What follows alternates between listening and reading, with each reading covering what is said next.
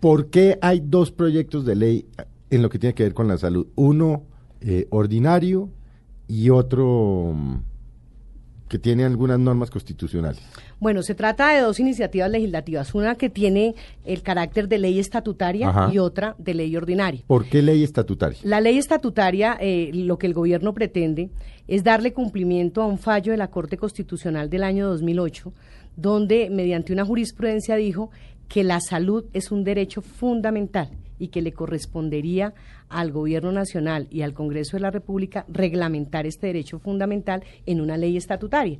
Esa ley lo que busca es que quede expresamente consagrado el derecho a la salud como un derecho fundamental y que el Estado cumpla el papel de facilitar, de propiciar, garantizar y tutelar el derecho a la salud a todos los colombianos. Es básicamente eso, es una ley que tiene que cumplir un trámite muy especial y exhaustivo en el Congreso de la República. ¿Cuál es el trámite? El trámite, eh, por ser ley estatutaria, tiene que cumplir los ocho debates con mayoría absoluta. Ah, o sea, es como una reforma Como una reforma. Y además de eso, tiene que ir a un control previo de la Corte Constitucional.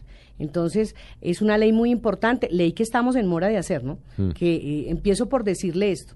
Nos sorprendió que el gobierno el pasado martes hubiera radicado una ley estatutaria para esto, porque ya venían cuatro iniciativas legislativas en ese mismo sentido que habían sido acumuladas, habían contado con el aval del gobierno nacional, ya tenían ponencia positiva y esto entonces con esta nueva ley estatutaria pareciera ser que la otra queda en el congelador y estamos citando ya al ministro el próximo lunes después de esta semana larga para que nos dé explicaciones porque parece ser Felipe que esta ley estatutaria se creó y se redactó en dos horas, que fue el tiempo que el Gobierno Nacional tuvo con la Junta Médica y con el Ministro de Salud para luego desplazarse al Congreso de la República y radicarla junto con la ley ordinaria, que es la otra ley, que es lo que eh, se conoce como la reforma estructural al sistema de salud. O sea, la reforma, la famosa ley 100 de la que... La reforma, la tercera reforma a la famosa ley 100. la segunda, los decretos legislativos del presidente Uribe que, fue un desastre. No, eh, tenemos la ley 1122 del año 2007, que fue la primera reforma que se le hizo a la ley 100.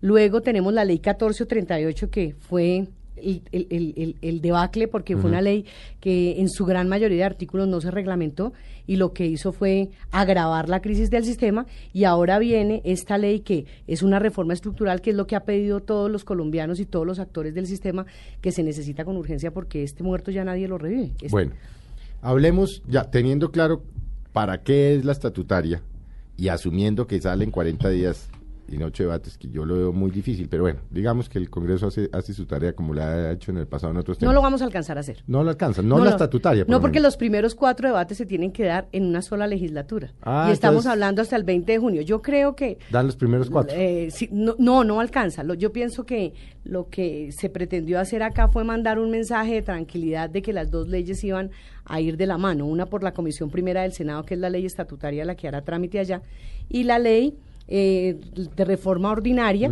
que irá por las comisiones séptimas de Senado y de Cámara.